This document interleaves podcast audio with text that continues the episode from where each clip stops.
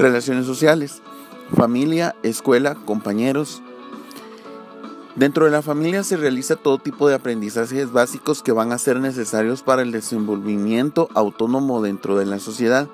Sin embargo, ni las características cognitivas, sociales y de personalidad, ni los rasgos que caractericen al niño a lo largo de su desarrollo se deberán exclusivamente a las experiencias vividas en el interior de la familia.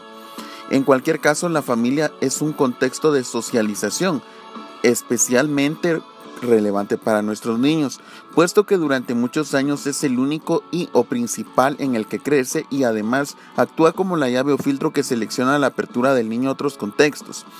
El comportamiento del niño se va mediando o bien dicho, se ve mediado por procesos a través de los cuales una persona influye sobre otra por medio de una tercera. Por lo tanto, nosotros debemos tomar en cuenta que la familia funciona como un sistema que afecta y se ve afectado por otros sistemas que condicionan su funcionamiento. Los efectos que tienen los estilos de comportamiento de los padres sobre el desarrollo social y la personalidad del niño son el autoestima, el desarrollo moral, conducta prosocial, autonomía, etc. Los padres van a influir sobre el desarrollo cognitivo del niño a partir de intercambios comunicativos que establecen con los niños cotidianamente. Una de las experiencias que nosotros vemos es que se enfrentan a muchos niños durante la edad preescolar y que es el nacimiento también de un nuevo hermano.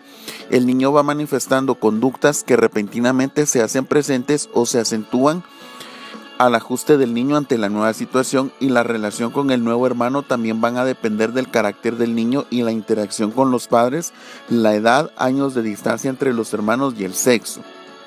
La familia va a ser el contexto de socialización del niño, ya es ahí donde se inicia su educación, pero también empieza la interacción con las personas que le rodean. La madre, el padre y los hermanos influyen varios factores que van a definir su personalidad como la salud, la escuela, los compañeros, entre otros.